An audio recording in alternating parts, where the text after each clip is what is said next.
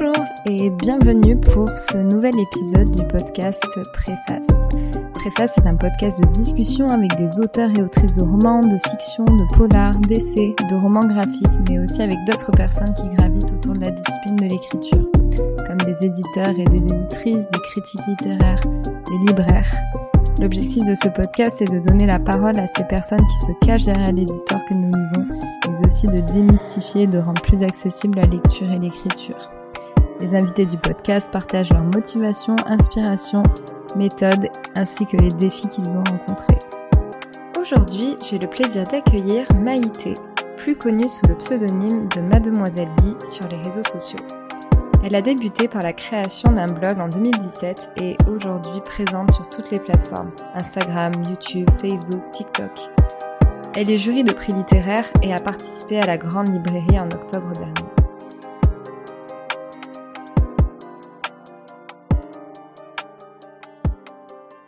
Ben, enchantée, merci beaucoup d'avoir accepté de, de, ben, de, discuter avec moi aujourd'hui. Je t'en prie. Est-ce que tu pourrais te présenter euh, pour nos auditeurs et nos auditrices?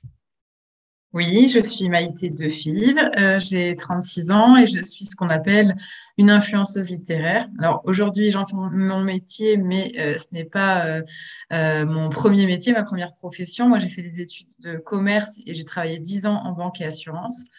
Et, par le hasard, j'ai découvert la communauté Bookstagram il y a cinq ans et demi, donc les comptes Instagram dédiés aux livres. Euh, il y a cinq ans et demi, à ce moment-là, je n'avais plus personne autour de moi avec qui échanger sur mes lectures, et je me suis dit que la communauté Instagram était euh, hyper riche en idées, qu'elle était sûrement peut-être probablement, euh, enfin, qu'elle pourrait être intéressée par mes propres lectures.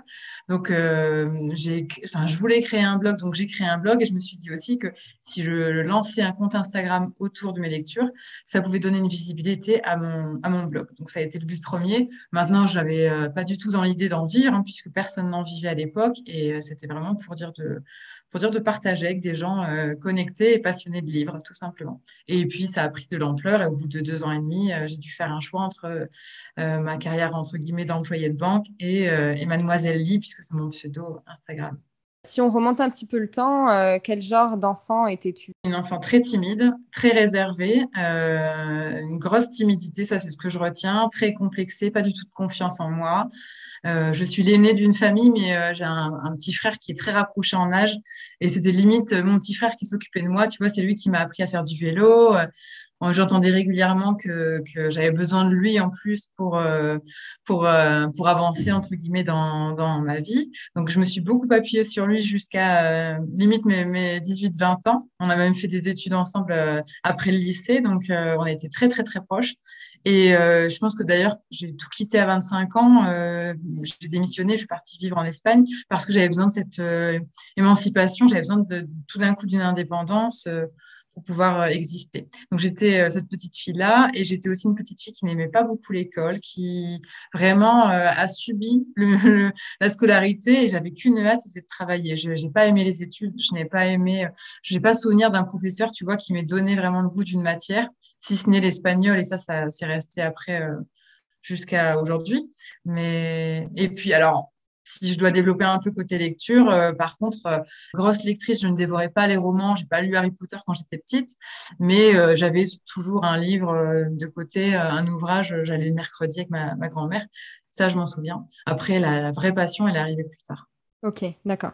Donc c'était pas donc euh, est-ce que est-ce que tu te souviens par exemple peut-être du premier livre que tu as lu ou alors un livre qui t'a particulièrement marqué par exemple? Celui-ci, il est arrivé quand j'avais 25 ans, il y a 10 ans, c'est Monsieur Ibrahim et les fleurs du Coran d'Éric Emmanuel Schmitt et c'est ça qui a tout enclenché.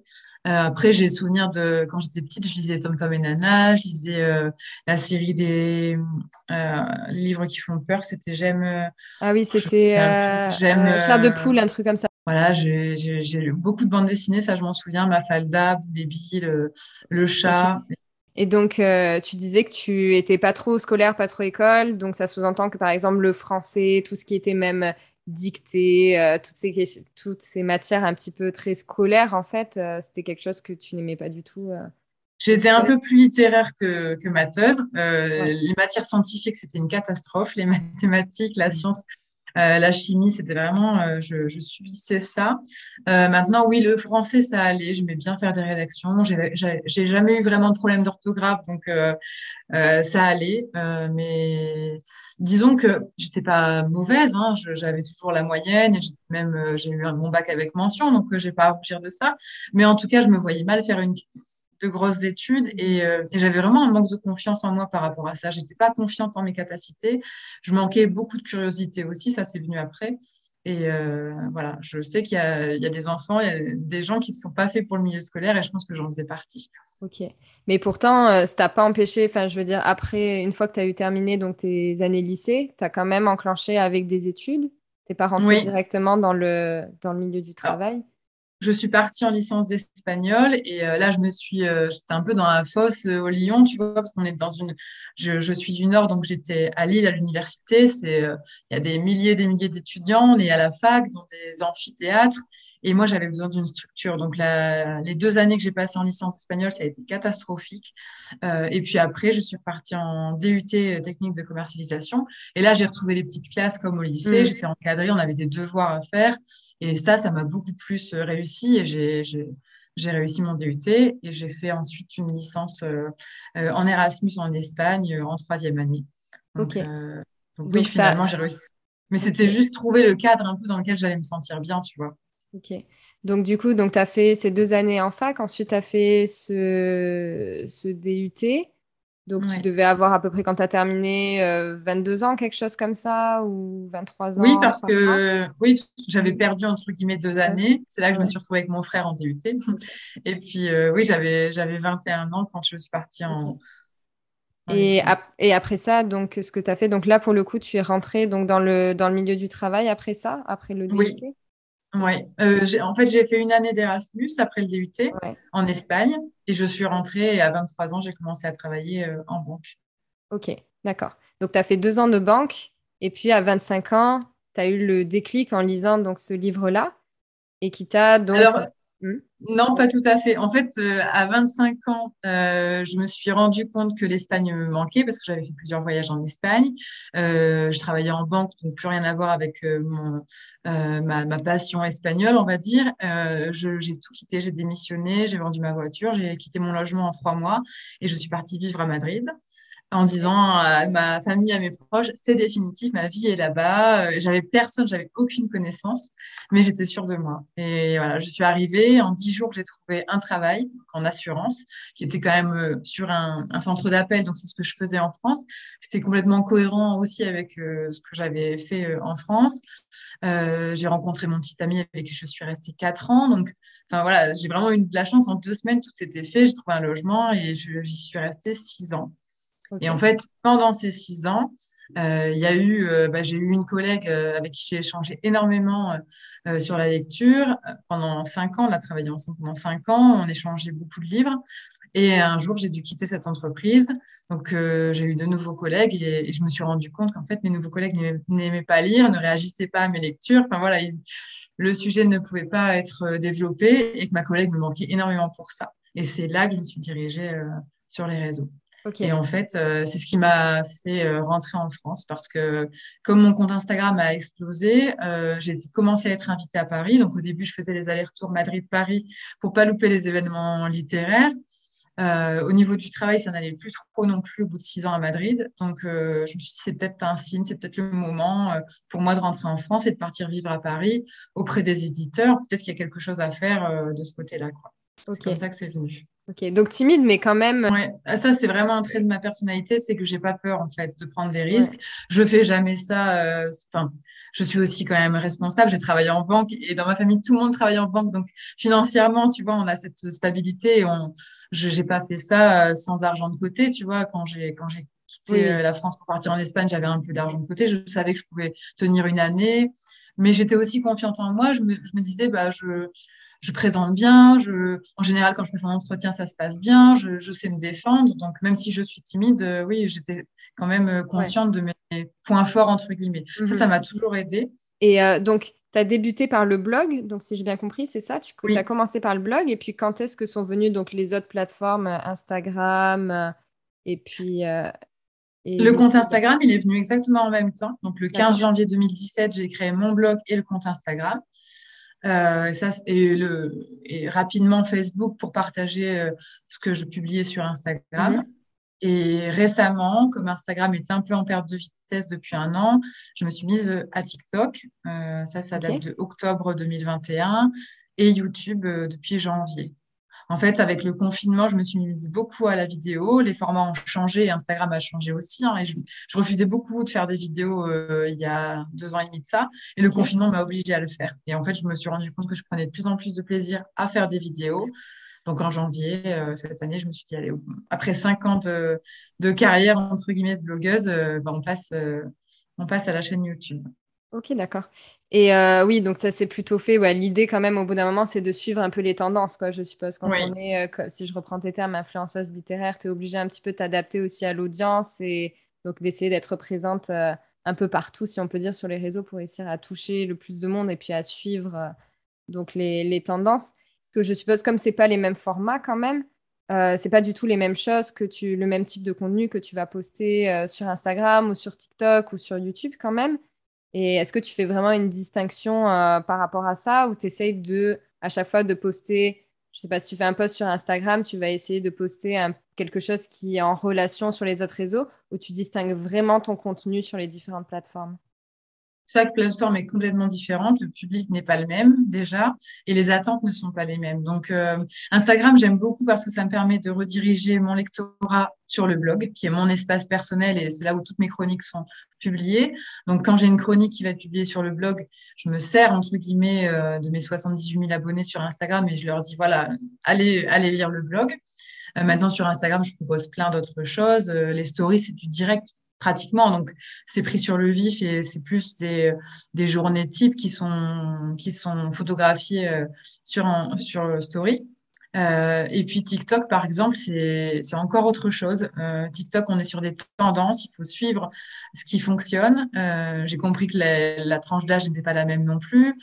Il faut des formats ultra courts. Donc, ça m'a pris quelques semaines, mais maintenant que j'ai compris la mécanique, mm. je suis un peu rodée et j'applique les tendances à mon univers. Donc, il n'y avait pas beaucoup de littérature contemporaine à l'époque sur TikTok et finalement, je me suis dit, il y a un petit un petit trou à prendre, tu vois, faire un petit couloir à, emprunter et, et, ça plaît. Donc, euh, voilà. Et sur YouTube, c'est du contenu qui est beaucoup plus long. Alors au début, j'avais tendance à faire des vidéos courtes et on m'a dit mais non non mais euh, nous on, regarde euh, tes vidéos devant la télé, on se pose, on fait notre passage devant tes vidéos. Donc n'hésite pas à faire des vidéos d'un quart d'heure, c'est ce qui nous plaît sur YouTube. Donc bah, quand c'est comme ça, après on s'adapte. Et mais je ne multiplie pas le contenu. Enfin c'est vraiment des choses différentes que je propose sur chaque euh, plateforme. Je n'aime pas euh, recycler, ça ne fonctionne pas en général. Ouais, ok. Et euh, de manière générale, comment tu trouves l'inspiration pour ton contenu? Ça peut être ma communauté.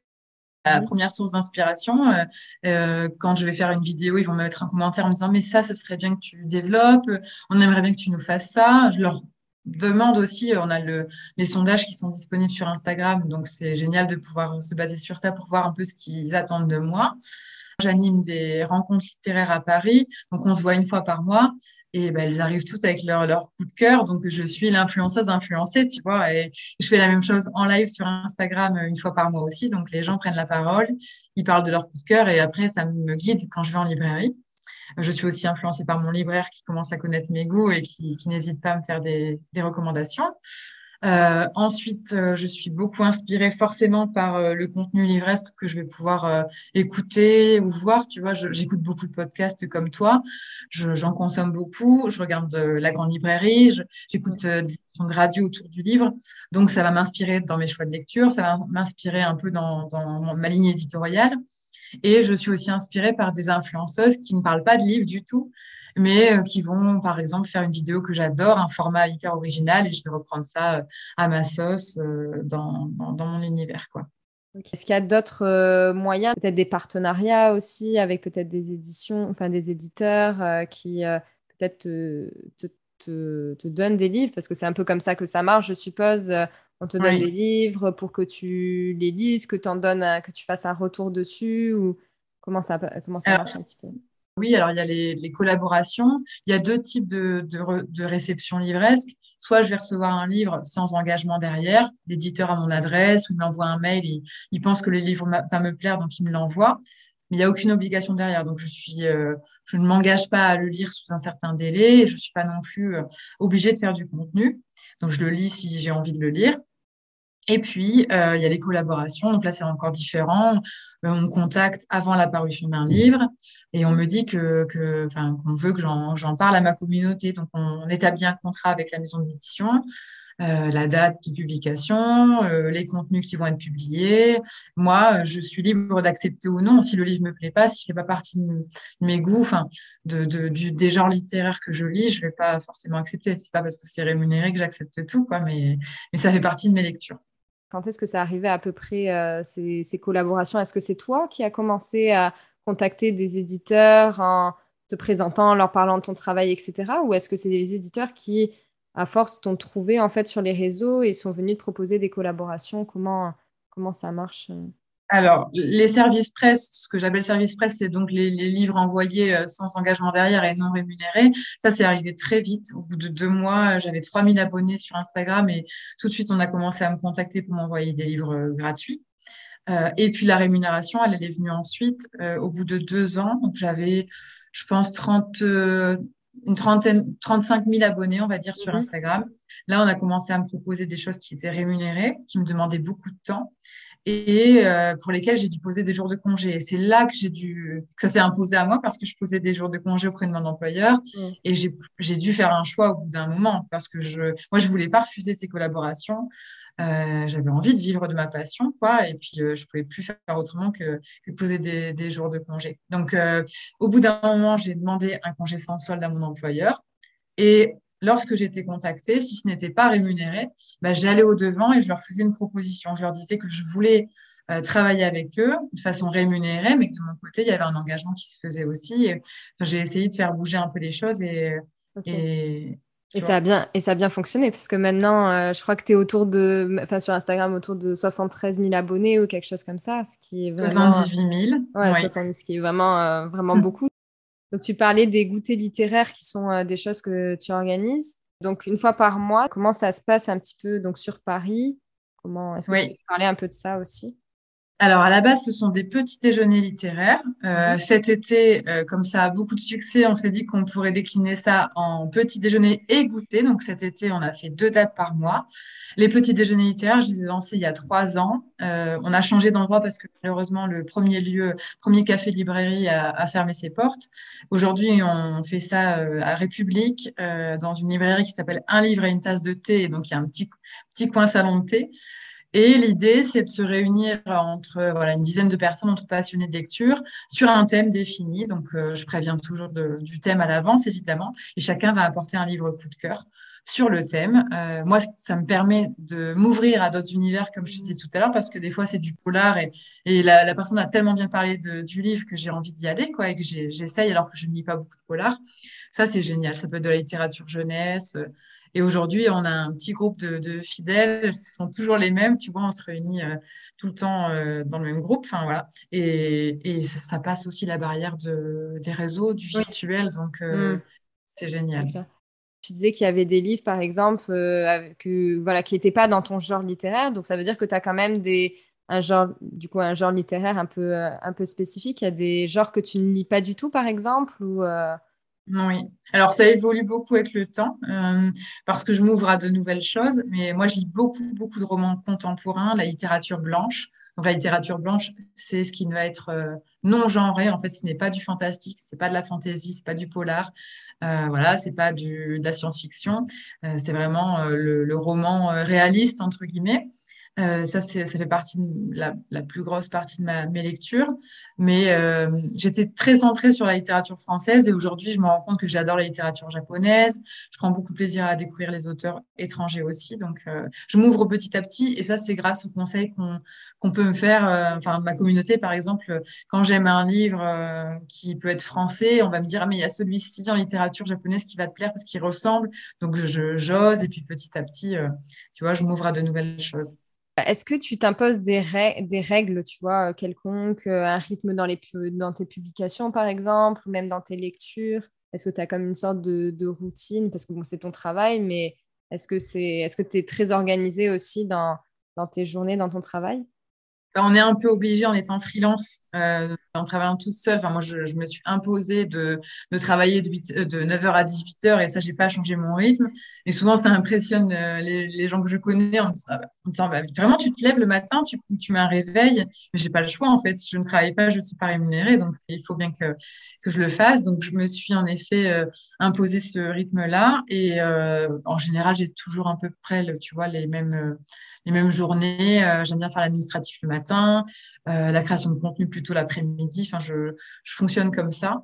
Et puis, après, en termes de lecture, je ne m'impose pas de rythme. Il y a des mois où je lis beaucoup, il y a des mois où je, je lis moins et c'est pas grave, quoi. C'est comme mmh ça. Mais, mais je suis organisée. Est-ce qu'il est y a des moments, pardon, excuse-moi, est-ce qu'il y a des moments où tu préfères lire, par exemple? Est-ce que tu es plutôt une lectrice euh, du matin ou plutôt une lectrice du soir ou c'est complètement variable? Je suis plutôt une lectrice du soir. Je lis tous les soirs. J'aime pas regarder la télé. Je regarde très peu de séries. Donc, euh, automatiquement, le soir, après manger, c'est lecture mmh. toutes les, tous les soirs. Et j'aime beaucoup lire le matin, euh, le week-end, me réveiller. Et mon copain, il dort un peu plus tard que moi le, le samedi et le dimanche, tu vois. Et puis, moi, je me fais mon petit thé. Et euh, quand c'est calme, qu'il n'y a pas un bruit dans la résidence le samedi à 8h30, tu vois, j'adore ça. Euh.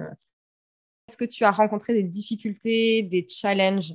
Tout au long euh, donc de ce parcours et quelles sont les leçons que tu as pu en retirer?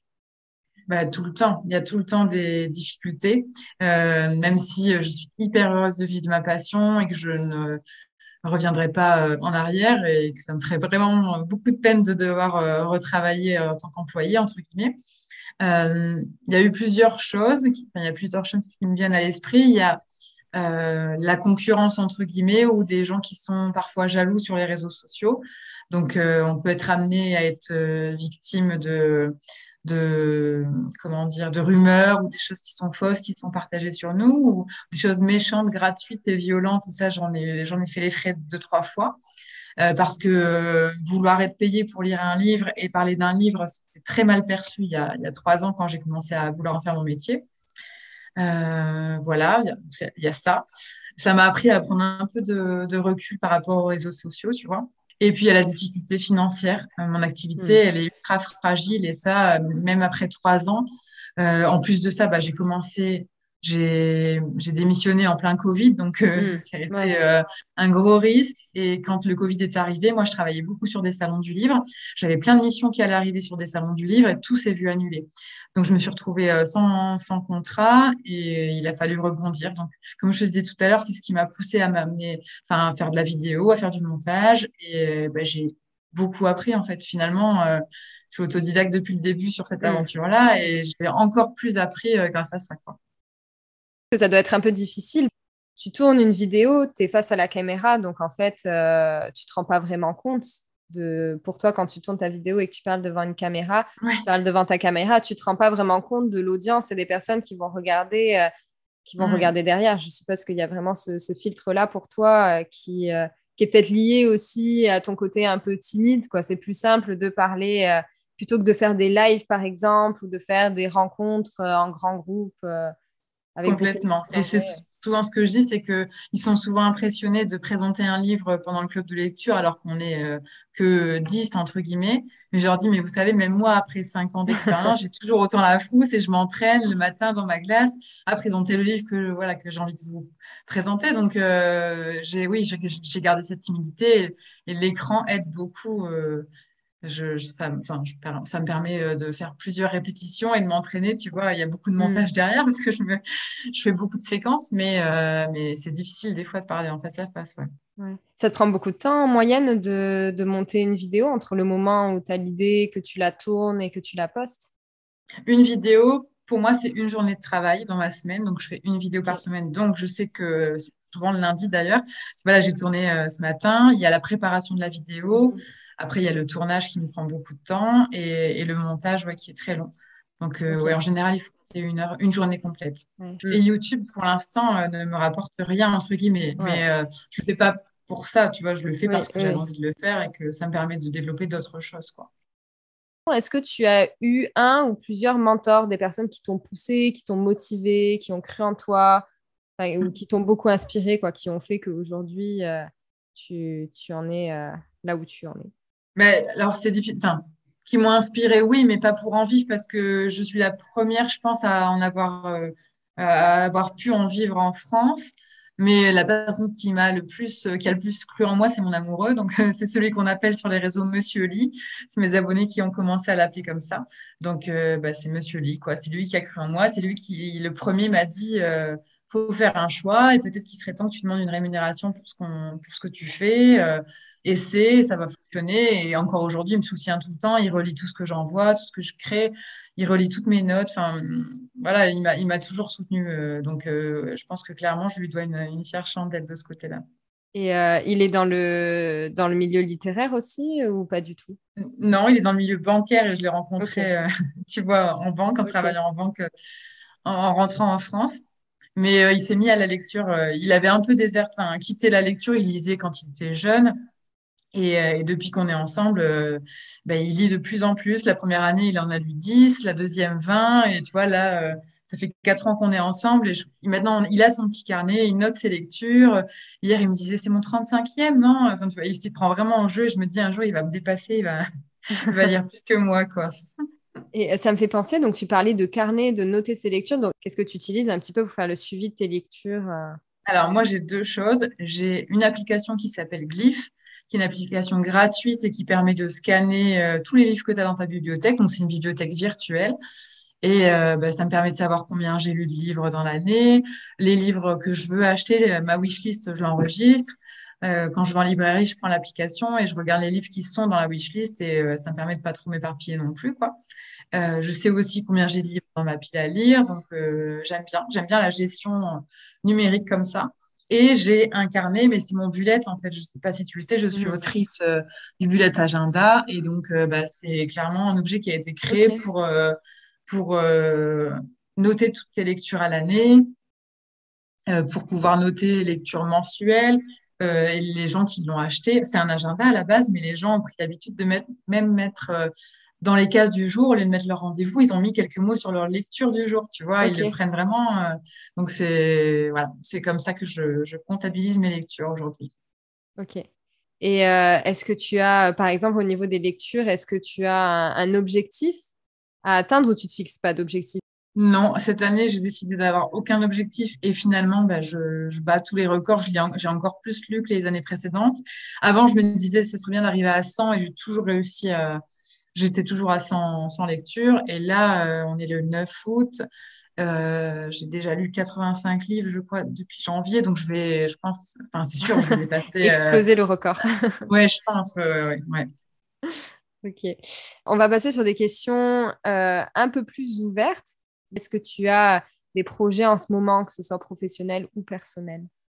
À titre personnel, j'ai un projet. On part avec mon conjoint un an vivre en Amérique latine. Donc le 1er décembre, euh, on s'envole vers le Brésil et ça pour un an. Donc je n'arrête pas Mademoiselle Lee. Mademoiselle Lee va, va travailler en Amérique latine, mais ça va forcément m'imposer un changement de, de rythme. Déjà parce qu'il y aura le décalage horaire, donc je ne pourrai plus trop partager en direct euh, mhm. avec ma communauté. Et puis, je pense que je vais devoir m'adapter, trouver des solutions pour recevoir les livres, euh, lire peut-être sur une liseuse. Donc, euh, essayer peut-être de, me renouveler. Et ça va peut-être euh, être une nouvelle Mademoiselle Lee, je sais pas, en 2023. Mais ça, c'est le projet personnel, mais qui impliquera forcément beaucoup de choses sur ma vie professionnelle. quoi. Est-ce que tu as toi-même l'envie d'écrire un livre? Un jour ou... Non, pas du tout. Ça, c'est une question qui revient tout le temps. Mais euh, j'ai pris beaucoup de plaisir à écrire mon bullet, à, à, faire mon bullet agenda. Euh, j'aime bien écrire mes chroniques et mes articles sur le blog, mais j'ai pas d'idée, pas d'envie de fiction. Le, le, roman, pour moi, euh, j'ai l'impression que j'ai pas de créativité, que j'ai pas d'imagination et que j'arriverai jamais au bout d'un livre. L'envie n'est pas là, donc okay. j'ai pas envie de me forcer. Tu vois, je suis une très bonne lectrice, mais pas une, une bonne écrivaine. Est-ce que tu as des recommandations littéraires à, nous faire un livre, une bande dessinée qui t'a particulièrement plu ou inspiré. Bon, c'est sûr qu'il y en a beaucoup, beaucoup sur, euh, sur tes chaînes, donc c'est sûr que les, on va rediriger les auditeurs et les auditrices euh, vers tes plateformes, en fait, tes réseaux, pour avoir d'autres inspirations. Je peux te parler de mon tout dernier coup de cœur, qui a été un livre, euh, qui est un livre, je trouve, hyper original, et j'avais vraiment l'impression d'avoir jamais lu ça. C'est le livre de Eric Metzger, qui s'appelle Les écailles de la mer l'été. Je pourrais te l'envoyer si tu veux par, Mhm. par mail. C'est un livre très très drôle, très loufoque, complètement barré, et on est mort de rire beaucoup au début et qui après devient bien plus profond et c'est extrêmement bien écrit. Eric Metzger, c'est un journaliste euh, qui est connu pour avoir fait le duo humoriste euh, Eric et Quentin sur Canal+. Donc, euh, si tu vois un peu le profil, il est, il est, il est comme ça, je pense, dans la vraie vie, quoi. Et son livre est à son image. Donc, euh, j'ai vraiment adoré. Je sais qu'il fera, il ressort du lot, tu vois. J'en ai lu beaucoup cette année, mais je sais déjà qu'il sera dans mon top 10 euh, cette année. Euh, après, pour te citer euh, mes coups de cœur, euh, enfin le livre qui a changé ma vie, c'est Monsieur Ibrahim et les fleurs du Coran d'Éric Emmanuel Schmitt, et c'est le livre qui m'a fait aimer la littérature, et c'est grâce à lui que je suis là aujourd'hui, clairement. Donc, euh, il faut lire ce livre. Il est très court, il fait 80 pages, et, et ça se lit et ça se relit parce qu'il y a une jolie morale. euh, je sais pas, c'est c'est un joli conte initiatique. C'est la, la, la rencontre de deux religions, d'un homme âgé avec son expérience de vie, d'un petit garçon qui a eu une enfance compliquée. Et voilà, c'est très très beau. Ok, mais ça donne envie en tout cas. Si tu pouvais entendre une ou plusieurs personnes à ce micro, qui ça serait? Euh, ben, je pense qu'un un auteur comme euh, Thomas Genzig, qui est un auteur belge qui a une plume euh, très très drôle et qui est très intéressant, je l'ai rencontré et je pense qu'il serait très pertinent à ton micro. Thomas Genzig, je dirais, un auteur. Euh, je peux citer une collègue euh, qui, est blogueuse mais qui n'en fait pas son métier, mais qui, que j'adore, qui est Loli Lolette. Elle a une approche très, elle est très moderne dans ce qu'elle propose, elle est très originale et, et voilà, ça me ferait plaisir de l'entendre à ton micro. Merci, euh, merci beaucoup Maïté d'avoir pris ce temps pour discuter avec moi aujourd'hui. C'est vraiment très gentil d'avoir répondu aussi rapidement et positivement à mon invitation. Merci à toi Morgane. Dans la description de l'épisode, je mettrai les liens vers, euh, vers tes nombreux réseaux et puis surtout Instagram parce que je pense que c'est celui un peu aussi qui Ouais. euh, redirige vers, euh, vers les autres.